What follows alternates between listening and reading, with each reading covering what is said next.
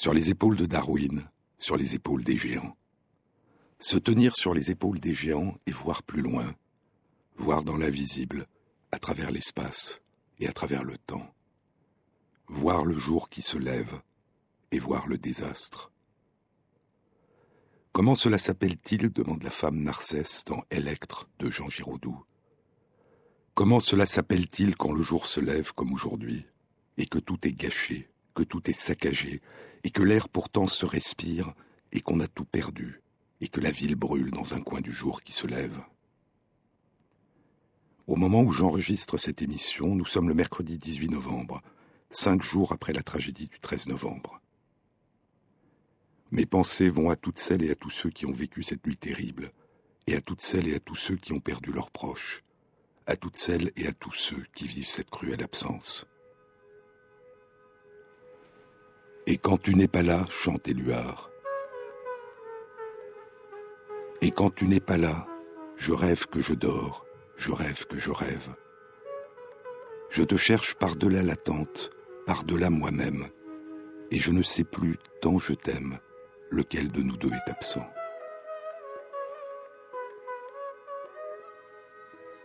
Entre tous mes tourments, chante encore Éluard dans le dit de la force de l'amour. Entre tous mes tourments, entre la mort et moi, entre mon désespoir et la raison de vivre, il y a l'injustice et ce malheur des hommes que je ne peux admettre. Il y a ma colère, tu ne supportais pas l'oppression ni l'injure. Tu chantais en rêvant le bonheur sur la terre. Tu rêvais d'être libre, et je te continue. Survivre et espérer. J'ai ancré l'espérance aux racines de la vie, chante la poétesse André Chédide.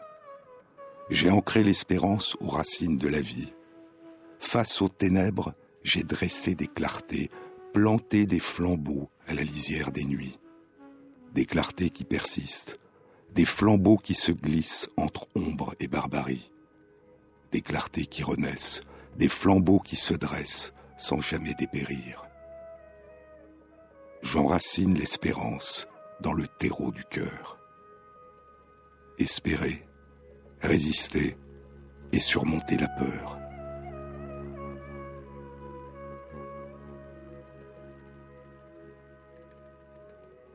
La seule chose dont nous devons avoir peur, dit Franklin Roosevelt en 1933, la seule chose dont nous devons avoir peur est la peur elle-même, la terreur sans nom, irraisonnée, qui paralyse les efforts nécessaires pour transformer le recul en avancée.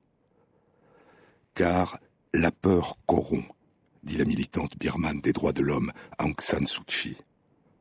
Il faut se libérer de la peur, la dépasser, la mettre au service de la vérité, de la justice, et de la compassion. C'est un discours qu'elle a fait en juillet 1990, deux mois après avoir remporté les élections que la junte militaire birmane au pouvoir a annulées. Baya, la peur, étouffe et anéantit lentement tout sens du bien et du mal. Et elle cite Gandhi. Le plus grand don pour un individu ou une nation, dit Gandhi, est abaya, l'absence de peur. Pas simplement le courage physique, mais ce qui libère l'esprit de la peur. Il se peut que l'absence de peur soit un don, poursuit Aung San Suu mais peut-être que ce qui est plus précieux est le courage qui vient lorsque l'on cultive l'habitude de refuser que la peur dicte nos actes.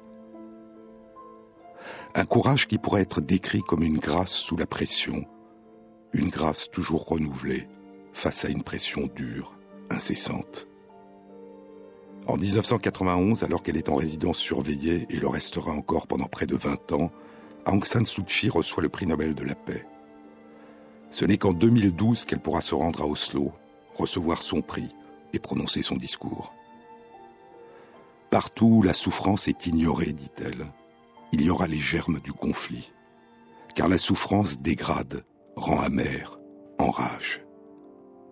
Surmonter la peur, résister et lutter pour un monde meilleur. L'an dernier, en 2014, le prix Nobel de la paix est décerné à Malala Yousafzai. Elle a 17 ans. Deux ans plus tôt, en 2012, des talibans ont arrêté son bus scolaire et ont tiré sur elle pour l'assassiner. Malala Yousafzai partage le prix Nobel de la paix avec Kailash Satyarthi pour leur combat contre l'exploitation et le meurtre des enfants et des jeunes et pour le droit de tous les enfants à l'éducation.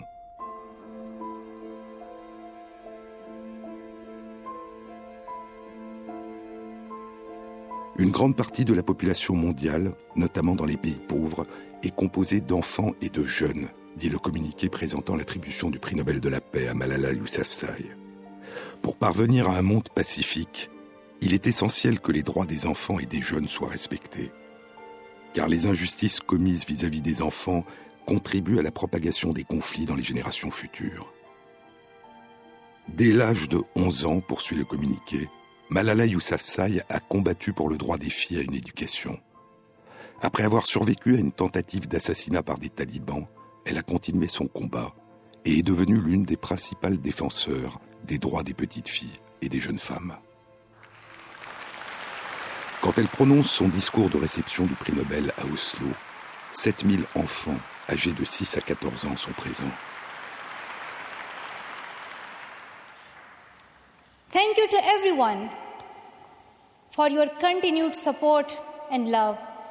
Merci à tous pour votre soutien continuel et votre amour. Vos mots bons et encourageants me donnent de la force et m'inspirent. Thank you to my father for not clipping my wings and for letting me fly. Merci à mon père pour ne pas m'avoir coupé les ailes et pour m'avoir laissé voler. Thank you to my mother for inspiring me to be patient. Merci à ma mère pour m'avoir appris à être patiente et à toujours dire la vérité, ce que nous croyons profondément être le véritable message de l'islam. Et merci aussi à tous mes merveilleux professeurs qui m'ont appris à croire en moi-même et à être courageuse. Je suis fier, poursuit Malala Yousafzai, en fait très Pashtun, d'être la première Pakistani. la première pakistanaise et la plus jeune personne à recevoir ce prix. I'm also honored C'est aussi un honneur pour moi de partager ce prix avec Kailash Satyarthi, qui lutte pour les droits des enfants depuis si longtemps, deux fois plus longtemps que la durée de ma vie. Je suis fier que nous puissions travailler ensemble et montrer au monde qu'un Indien et une Pakistanaise peuvent travailler ensemble et atteindre leur but, les droits des enfants. Chers frères et sœurs, ce prix n'est pas seulement pour moi. Il est pour ces enfants oubliés qui veulent une éducation. Il est pour ces enfants effrayés qui veulent la paix. Il est pour ces enfants sans voix qui veulent le changement. Je suis ici pour défendre leurs droits, pour leur donner une voix. Il ne s'agit pas de les plaindre, mais d'agir, pour que cela soit la dernière fois, la dernière fois que nous voyons un enfant privé d'éducation. L'éducation est l'une des bénédictions de la vie et l'une de ses nécessités. C'est ce que j'ai appris durant les 17 ans de ma vie. Dans mon paradis, chez moi, à Swat, j'ai toujours aimé apprendre et découvrir de nouvelles choses.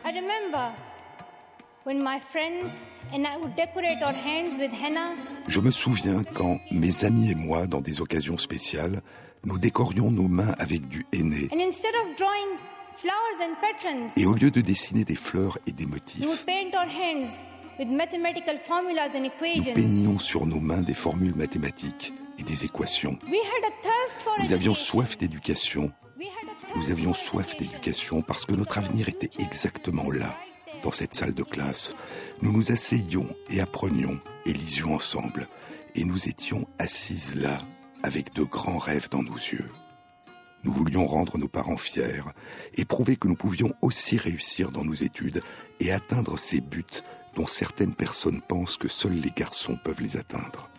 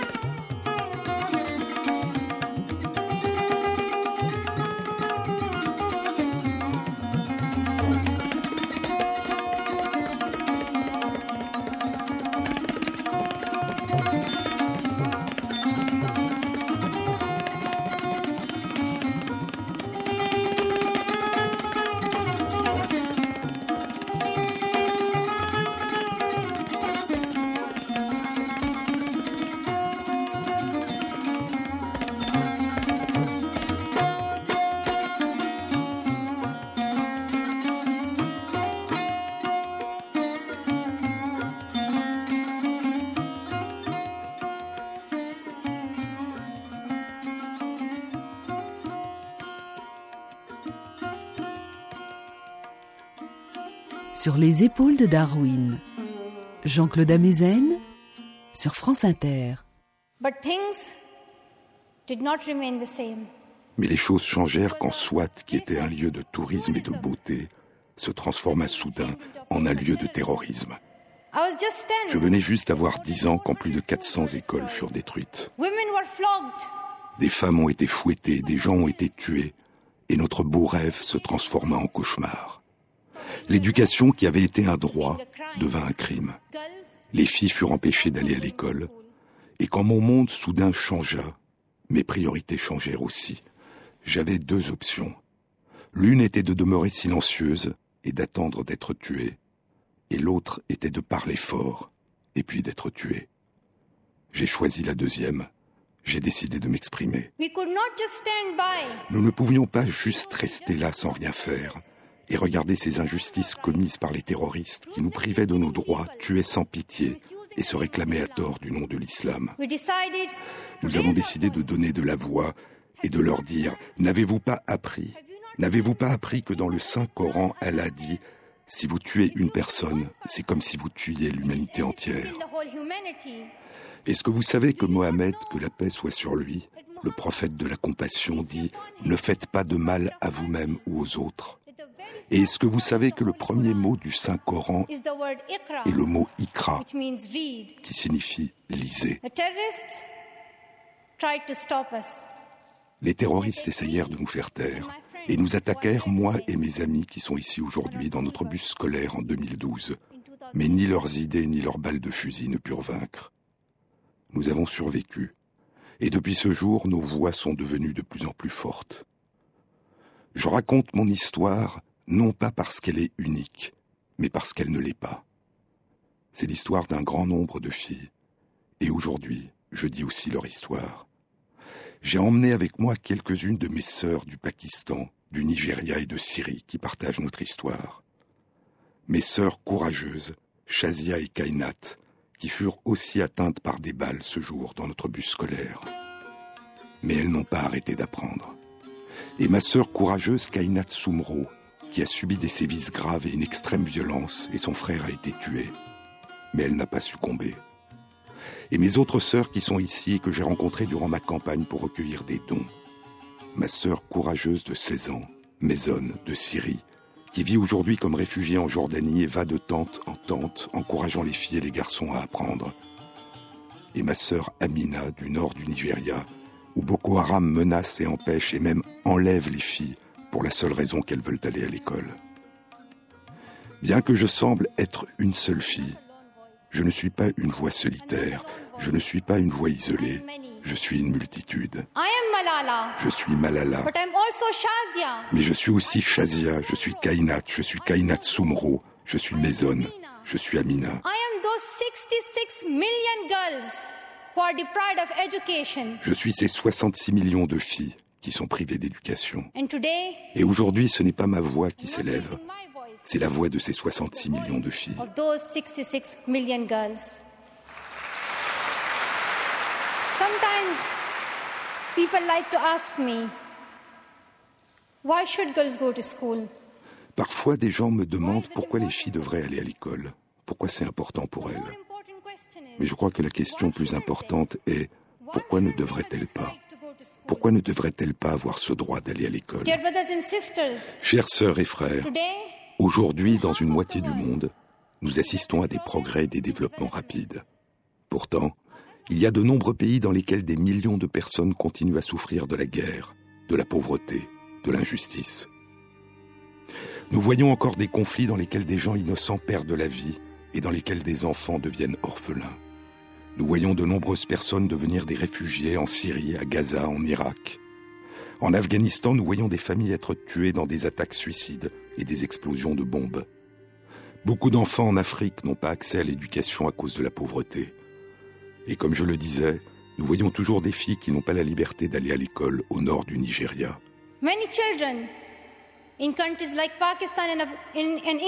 Beaucoup d'enfants dans des pays comme le Pakistan et l'Inde, comme le disait Kailash Satyarthi, beaucoup d'enfants, notamment en Inde et au Pakistan, sont privés de leur droit à une éducation à cause de tabous sociaux ou parce qu'ils ont été contraints à des mariages enfants ou au travail d'enfant. Une de mes très bonnes amies à l'école, du même âge que moi, qui avait toujours été une fille confiante et déterminée, rêvait de devenir médecin. Mais son rêve est demeuré un rêve. À l'âge de 12 ans, elle a été contrainte de se marier. Et peu de temps après, elle donna naissance à un fils. Elle a eu un enfant alors qu'elle-même était encore une enfant. Elle n'avait que 14 ans. Je sais qu'elle aurait pu être un très bon médecin, mais elle n'a pas pu parce qu'elle était une fille.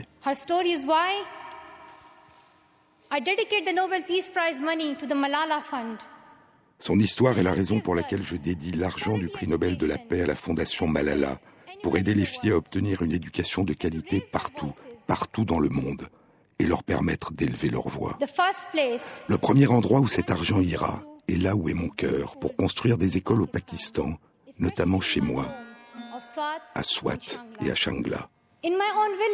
Dans mon propre village, il n'y a pas d'école secondaire pour filles.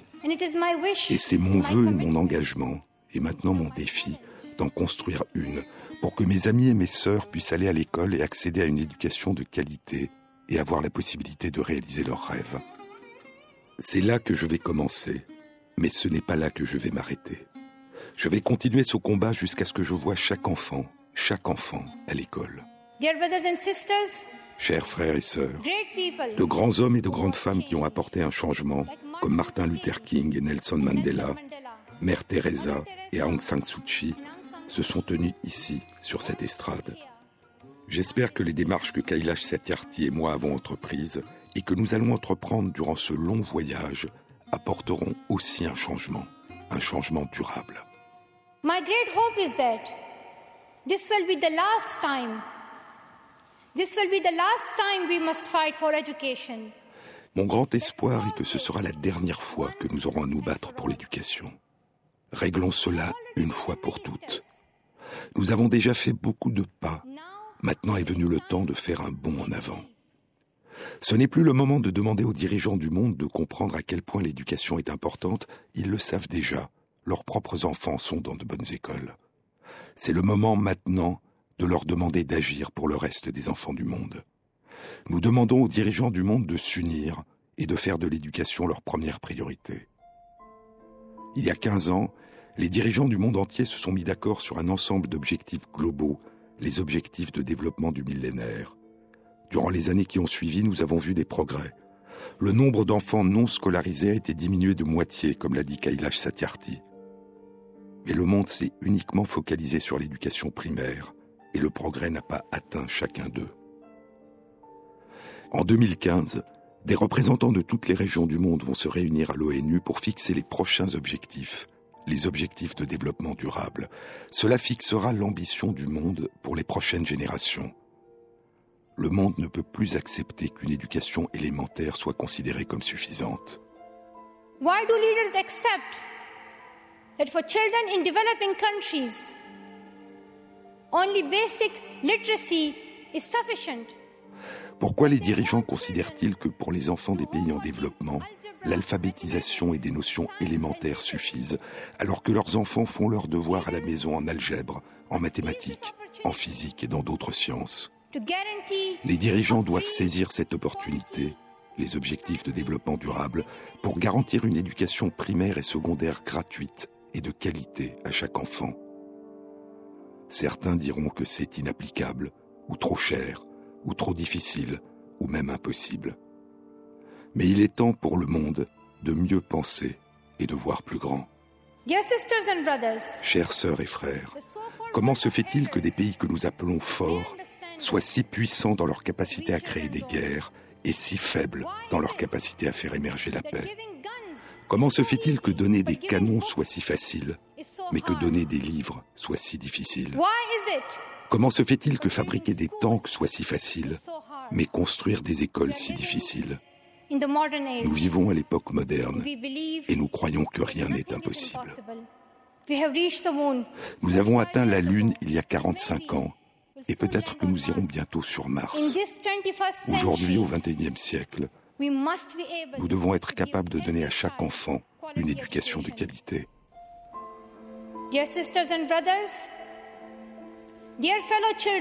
Chères sœurs et frères, Chers enfants, we must work, nous devons œuvrer et non attendre. Tous, pas seulement les dirigeants du monde, nous devons contribuer. Moi, vous, nous. C'est notre devoir. Soyons la première génération qui décide d'être la dernière. Soyons la première génération qui décide d'être la dernière qui voit des classes d'école vides, des enfants perdus et des avenirs gâchés. Let this be the last time that a girl or a boy spends their childhood in a factory. Que cela soit la dernière fois qu'une fille ou un garçon passe son enfance dans une usine. Que cela soit la dernière fois qu'une petite fille soit contrainte à un mariage. Que cela soit la dernière fois qu'un enfant perde la vie dans une guerre. Que cela soit la dernière fois que nous voyons un enfant hors de l'école. Que cela finisse avec nous. Commençons cette fin ensemble, aujourd'hui, ici, right now. maintenant. Let's begin this ending now. Commençons cette fin maintenant. Thank you.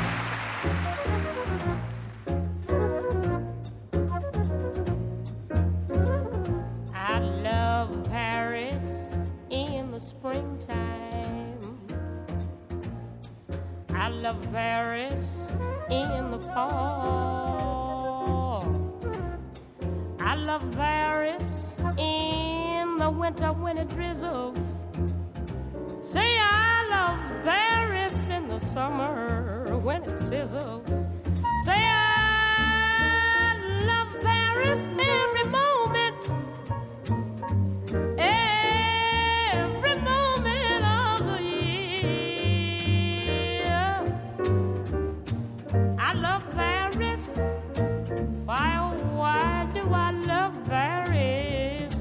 Because my love is near.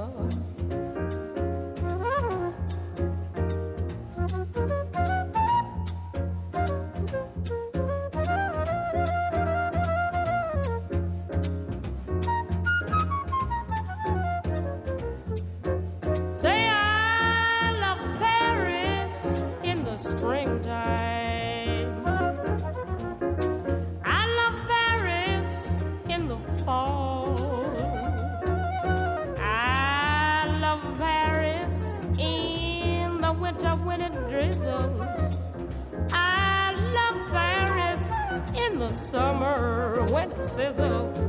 Say I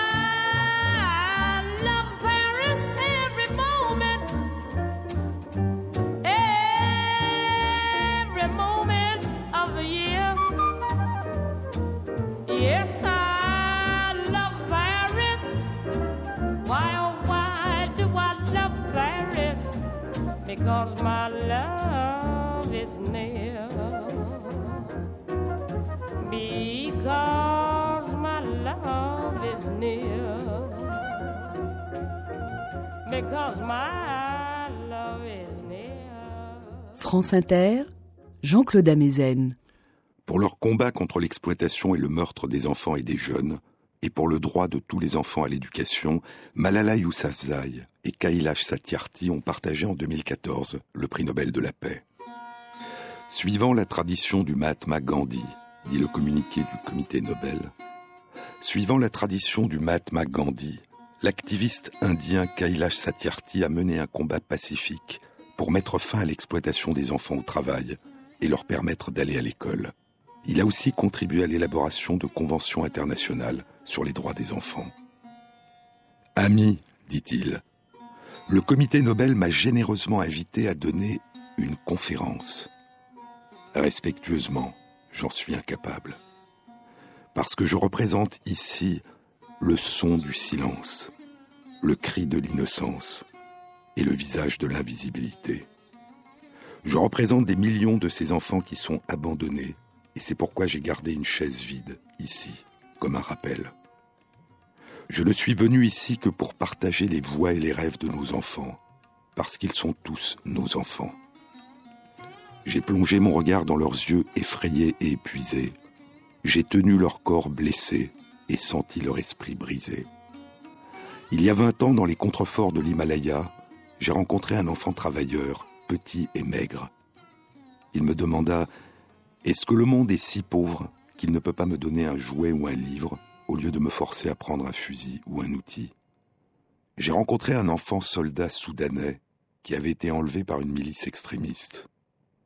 Durant sa première séance d'entraînement, il a été contraint de tuer ses amis et sa famille. He asked me, What is my fault? Il me demanda quelle est ma faute? Friends, Amis, there is no greater violence. il n'y a pas de plus grande violence que de priver nos enfants de leurs rêves. Therefore, Pour cette raison, I refuse to accept je refuse d'accepter que tous les temples et mosquées et églises et maisons de prière n'aient aucune place pour les rêves de nos enfants. I refuse to Je refuse d'accepter que le monde soit si pauvre, alors que seulement une semaine de dépenses militaires dans le monde suffirait à amener tous les enfants dans des salles de classe.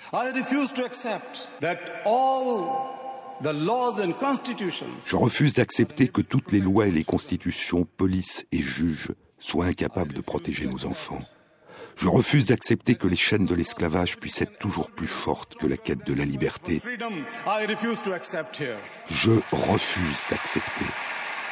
My only aim in life is that every child is free to be a child. Mon seul but dans la vie est que chaque enfant soit libre d'être un enfant, libre de grandir et de se développer, libre de manger, de dormir et de voir la lumière du jour, libre de rire et de pleurer, libre de jouer et d'apprendre, libre d'aller à l'école, et plus que tout, libre de rêver.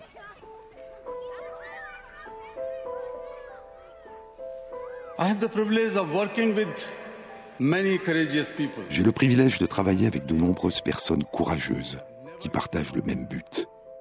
Nous n'avons jamais abandonné face aux menaces et aux attaques, et nous ne le ferons jamais. Nous avons accompli des progrès durant ces 20 dernières années. Nous avons réduit de moitié le nombre d'enfants non scolarisés. Nous avons réduit d'un tiers le nombre des enfants travailleurs. Nous avons réduit la mortalité des enfants et la malnutrition. Et nous avons évité la mort de millions d'enfants. Mais ne faisons pas d'erreur. De grands défis demeurent. Amis, le plus grand défi ou la plus grande crise qui frappe aux portes de l'humanité est la peur et l'intolérance. Nous avons complètement échoué à donner à nos enfants une éducation. Une éducation qui donne un sens et un but à la vie. Une éducation qui donne aux jeunes un sens de citoyenneté mondiale. J'ai peur que le jour n'est pas très éloigné, où le résultat cumulatif de cet échec culminera dans une violence sans précédent qui sera suicidaire pour l'humanité. Les droits, la sécurité, l'espoir ne peuvent être établis que par l'éducation.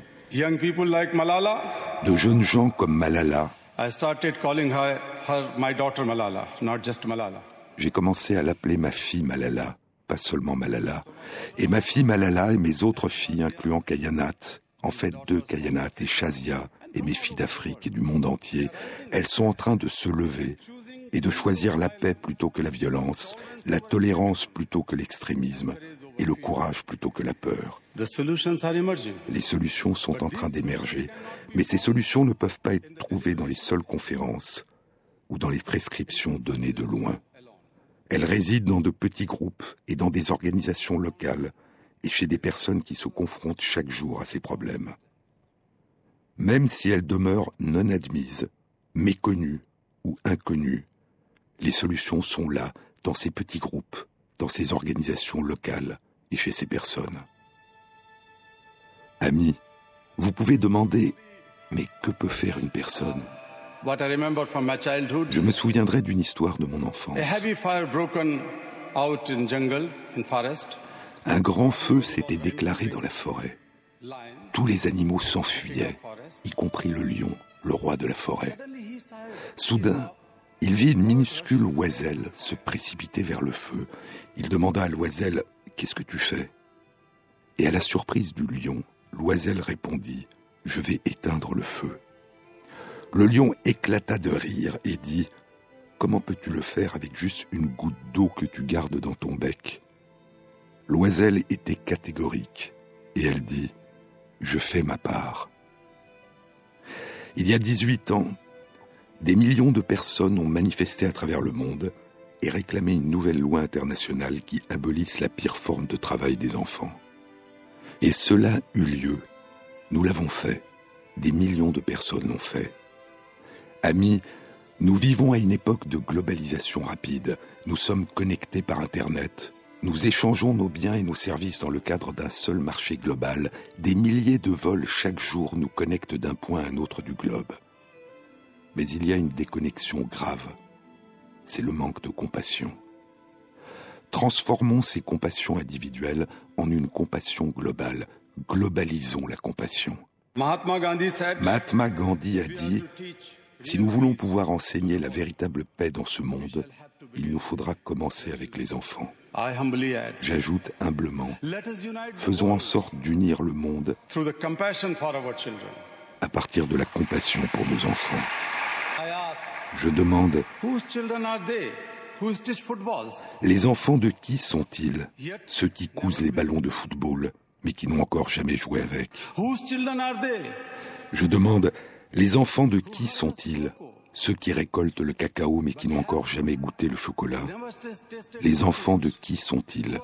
Ceux qui sont en train de mourir d'Ebola. Les enfants de qui sont-ils? Ceux qui sont enlevés et retenus en otage. Je me souviens d'une petite fille de 8 ans que nous avons délivrée du travail forcé dans une carrière de pierre. Lorsqu'elle fut assise dans ma voiture, juste après que nous l'ayons sauvée, elle me demanda Pourquoi n'êtes-vous pas venu plus tôt? Sa question et sa colère me bouleversent toujours.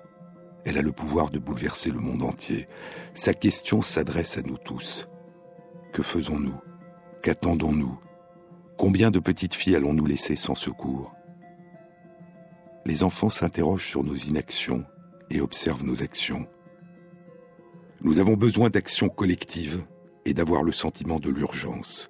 Chaque minute compte, chaque enfant compte, chaque enfance compte. C'est pourquoi je récuse la passivité et le pessimisme qui entourent nos enfants. Je récuse cette culture du silence et cette culture de passivité, cette culture de neutralité. J'appelle tous les gouvernements, agences intergouvernementales, entreprises, dirigeants religieux, ouvriers, enseignants et ONG, et chacun d'entre nous, à mettre un terme à toutes les formes de violence contre les enfants. L'esclavage, la traite des personnes, le mariage des enfants, le travail des enfants, les abus sexuels et l'analphabétisme, no ces choses-là n'ont aucune place dans les sociétés civilisées. Amis, nous pouvons y parvenir.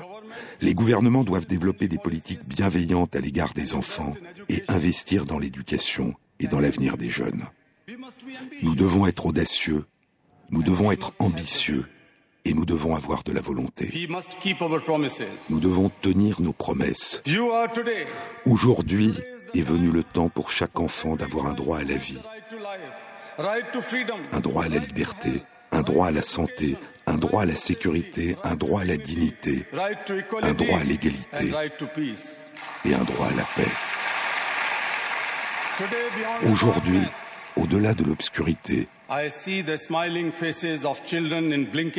vois les visages souriants de nos enfants. Friends, Amis, I want to see and feel this today inside you. je veux que vous voyiez et sentiez cela aujourd'hui, en vous. Mes chères sœurs et frères, puis-je vous demander, s'il vous plaît,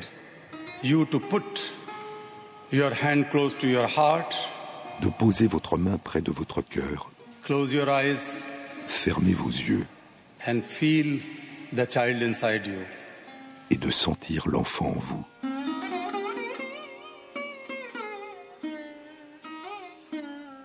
I am sure you can. Je suis sûr que vous pouvez. Listen to that child. Maintenant, écoutez cet enfant. Listen, please. Écoutez, s'il vous plaît. Today,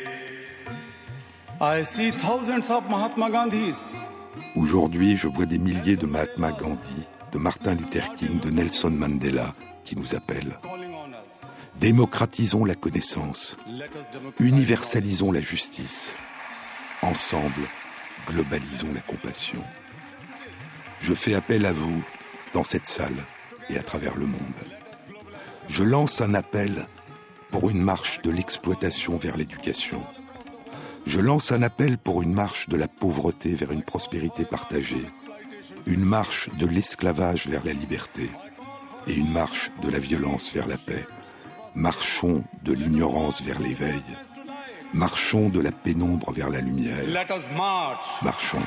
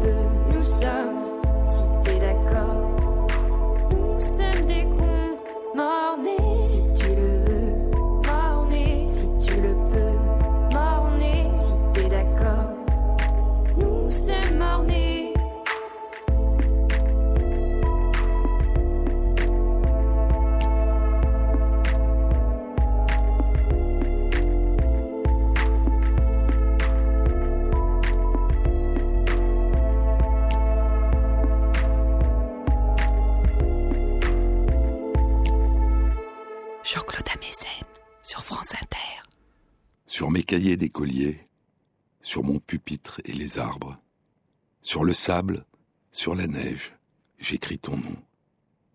Sur toutes les pages lues, sur toutes les pages blanches, pierre, sang, papier ou cendre, j'écris ton nom. Sur les images dorées, sur les armes des guerriers, sur la couronne des rois, j'écris ton nom. Sur la jungle et le désert, sur les nids, sur les genêts, sur l'écho de mon enfance, j'écris ton nom. Sur les merveilles des nuits, sur le pain blanc des journées, sur les saisons fiancées, j'écris ton nom. Sur tous mes chiffons d'azur, sur l'étang, soleil moisi, sur le lac, lune vivante, j'écris ton nom. Sur les champs, sur l'horizon, sur les ailes des oiseaux et sur le moulin des ombres, j'écris ton nom sur chaque bouffée d'aurore, sur la mer, sur les bateaux, sur la montagne démente, j'écris ton nom. Sur la mousse des nuages, sur les sueurs de l'orage, sur la pluie épaisse et fade, j'écris ton nom. Sur les formes scintillantes, sur les cloches des couleurs, sur la vérité physique, j'écris ton nom. Sur les sentiers éveillés, sur les routes déployées, sur les places qui débordent, j'écris ton nom sur la lampe qui s'allume, sur la lampe qui s'éteint, sur mes maisons réunies, j'écris ton nom. Sur le fruit coupé en deux du miroir et de ma chambre, sur mon lit, coquille vide, j'écris ton nom. Sur mon chien gourmand et tendre, sur ses oreilles dressées, sur sa patte maladroite, j'écris ton nom. Sur le tremplin de ma porte, sur les objets familiers, sur le flot du feu béni, j'écris ton nom. Sur toute chair accordée, sur le front de mes amis, sur chaque main qui se tend, j'écris ton nom.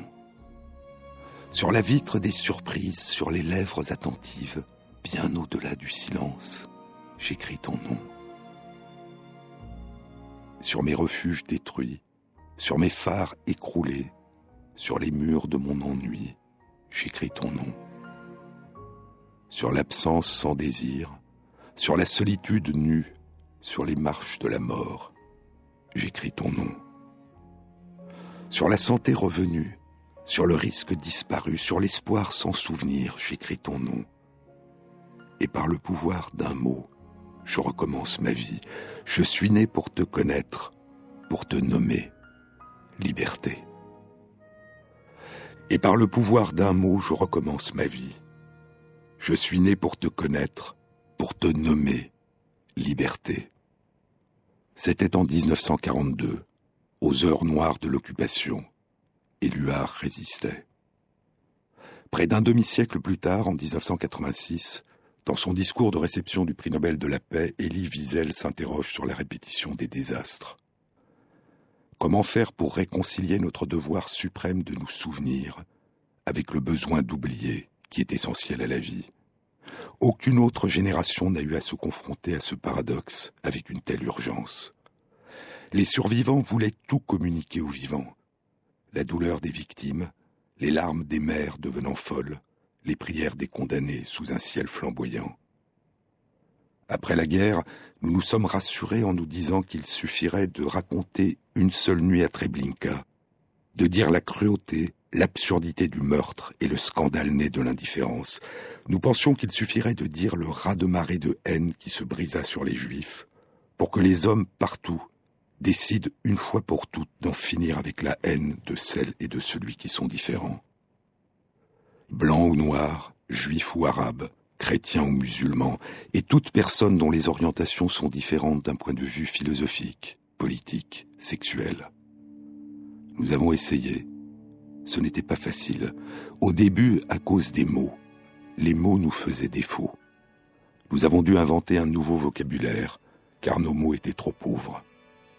Et alors, les gens autour de nous refusèrent d'entendre. Et même ceux qui écoutèrent refusèrent de croire. Et même ceux qui crurent ne pouvaient comprendre. Bien sûr, ils ne pouvaient pas comprendre. Personne ne le pouvait. Avons-nous échoué? Je le pense souvent. Si quelqu'un nous avait dit que durant notre vie, des guerres de religion feraient rage sur presque tous les continents, que des milliers d'enfants mourraient encore de faim, nous ne l'aurions pas cru. Ou que le racisme et le fanatisme se répandraient encore une fois, nous ne l'aurions pas cru. Comment expliquer cette défaite de la mémoire? Rien ne peut justifier, rien ne justifiera le meurtre de personnes innocentes, et d'enfants sans défense. Et là, nous revenons à la mémoire. Nous devons nous souvenir de la souffrance du peuple juif, comme nous devons nous souvenir de la souffrance des Éthiopiens, des Cambodgiens, des Boat People, des Palestiniens, des Amérindiens, des disparus d'Argentine. La liste semble sans fin. Mais l'espoir est possible, au-delà du désespoir une destruction que seul l'homme peut provoquer, seul l'homme peut l'empêcher. Et l'humanité doit se souvenir que la paix n'est pas un don de Dieu à ses créatures, c'est le don que chacun d'entre nous peut faire aux autres. Un quart de siècle encore, en 2012. J'ai la chance, dira Aung San Suu Kyi, de vivre à une époque où la démocratie et les droits de l'homme sont largement, même si ce n'est pas universellement, considérés comme étant un droit de naissance de tous. Combien de fois, durant mes années en résidence surveillée, j'ai tiré ma force de mes passages favoris du préambule de la Déclaration universelle des droits de l'homme. La méconnaissance et le mépris des droits de l'homme ont conduit à des actes de barbarie qui révoltent la conscience de l'humanité, et l'avènement d'un monde où les êtres humains seront libres de parler et de croire, libérés de la terreur et de la misère, a été proclamé comme la plus haute aspiration de l'homme, et il est essentiel que les droits de l'homme soient protégés par un régime de droit. Ce monde doit être un monde de démocratie et de respect pour les droits de l'homme, un monde libéré des horreurs de la pauvreté, de la faim, de la privation et de l'ignorance, soulagé de la menace et du fléau des guerres civiles et des agressions extérieures, et soulagé de la grande tragédie des millions de personnes obligées de devenir des réfugiés. C'était il y a plus de vingt ans, en 1993, le discours de Nelson Mandela lors de sa réception du prix Nobel de la paix. Que chacune de nos aspirations, poursuivait-il, que chacune de nos aspirations prouve que Martin Luther King avait raison quand il disait que l'humanité ne peut plus être tragiquement liée à la nuit sans étoiles du racisme et de la guerre, que les efforts de tous prouvent qu'il n'était pas un simple rêveur, quand il disait que la beauté de la véritable fraternité et de la paix était plus précieuse que les diamants, l'argent ou l'or. Mandela évoque un passage du discours de Martin Luther King pour sa réception du prix Nobel de la paix en 1964, quatre ans avant son assassinat.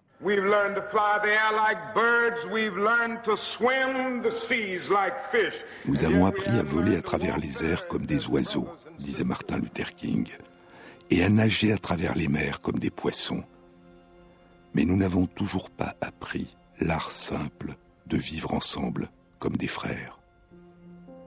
C'est étrange, écrira 33 ans plus tard l'écrivain Ben Okri dans A Way of Being Free, une manière d'être libre. C'est étrange parce qu'il semble que sous la surface des combats de notre époque, des guerres fratricides, des antagonismes tribaux, de l'intolérance religieuse, de la violence raciale, de la disharmonie entre les sexes, nous attend toujours la découverte la plus banale qui soit, que nous sommes humains et que la vie est sacrée. Nous n'avons toujours pas découvert ce que signifie être humain. Et il semble que cette découverte banale soit la plus extraordinaire qui puisse être faite. Car lorsque nous aurons appris ce que c'est qu'être humain, nous saurons ce que signifie être libre. Et nous saurons que la liberté est réellement le commencement de notre avenir commun.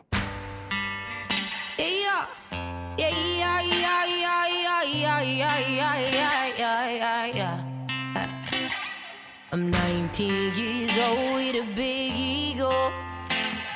Got holes in my pants, but a sick flow.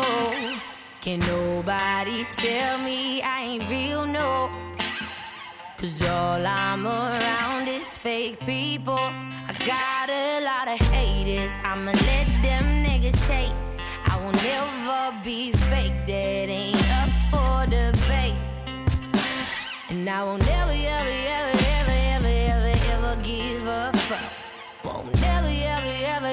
give a fuck. You won't bring me down,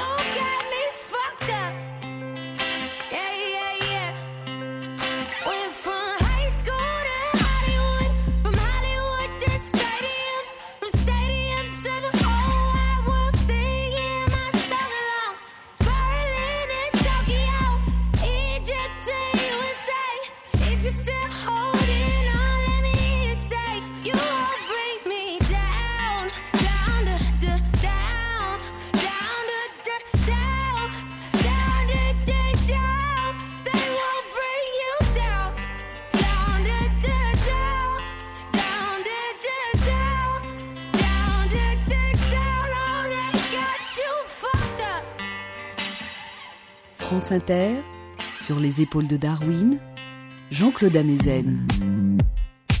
Parfois, il n'y a pas d'autre solution que de se battre. Parfois, il n'y a pas d'autre solution que de faire la guerre, pour protéger des vies humaines et pour construire la paix.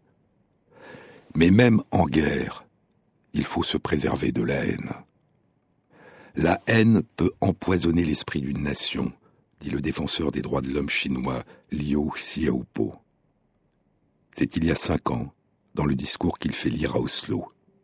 Il était et est toujours en prison. Son absence était manifestée par une chaise vide. La haine peut empoisonner l'esprit d'une nation, inciter à des combats cruels et mortels, détruire la tolérance et l'humanité d'une société et empêcher le progrès d'une nation vers la liberté et la démocratie. L'obscurité ne peut pas chasser l'obscurité, disait Martin Luther King. L'obscurité ne peut pas chasser l'obscurité. Seule la lumière peut y parvenir. La haine ne peut pas chasser la haine. Seul l'amour peut y parvenir. I believe that even amid today's mortar bursts and whining bullets, there is still hope for a brighter tomorrow. Je crois que même au milieu du fracas des mortiers et du sifflement des balles, poursuivait Martin Luther King, même au milieu du fracas des mortiers et du sifflement des balles, il y a une place pour l'espoir de lendemain plus lumineux. L'espoir est possible au-delà du désespoir, disait Elie Wiesel. Parce que je me souviens, je désespère. Et parce que je me souviens, j'ai le devoir de rejeter le désespoir. Je me souviens des tueurs, je me souviens des victimes, mais je lutte pour inventer mille et une raisons d'espérer. L'espoir, chante la poétesse Emily Dickinson. L'espoir est cette chose avec des plumes qui est perchée dans l'âme et qui chante la mélodie sans les paroles, et qui jamais ne s'arrête, jamais, et qui est la plus douce quand on l'entend dans la tempête. C'est l'espoir qui donne son sens à la vie, dit François Jacob. Et l'espoir se fonde sur la perspective de pouvoir un jour transformer le monde présent en un monde possible qui paraît meilleur. Il faut espérer, écrit Victor Hugo le 20 septembre 1872 dans sa lettre aux membres du Congrès de la paix qui se réunit à Lugano. À l'heure où nous sommes, dit-il, la guerre vient d'achever un travail sinistre qui remet la civilisation en question. Une haine immense emplit l'avenir. Le moment semble étrange pour parler de la paix. Eh bien, jamais ce mot paix n'a pu être plus utilement prononcé qu'aujourd'hui. La paix, c'est l'inévitable but. Telle est aujourd'hui la situation de la France qu'il faut qu'elle reste libre et qu'elle redevienne grande, poursuit Hugo. Nous aurons l'esprit de conquête transfiguré en esprit de découverte. Nous aurons la généreuse fraternité des nations au lieu de la fraternité féroce des empereurs. Nous aurons la patrie sans la frontière, l'éducation sans l'abrutissement, la justice sans l'échafaud, la vie sans le meurtre, la forêt sans le tigre, la charrue sans le glaive, la parole sans le baillon, la conscience sans le joug, la vérité sans le dogme, Dieu sans le prêtre, le ciel sans l'enfer, l'amour sans la haine. L'isthme affreux qui sépare ces deux mers, humanité et félicité, sera coupé il y aura sur le monde un flot de lumière. Et qu'est-ce que c'est que toute cette lumière? C'est la liberté. Et qu'est-ce que c'est que toute cette liberté? C'est la paix. C'était il y a plus de 140 ans. Il faut continuer à espérer.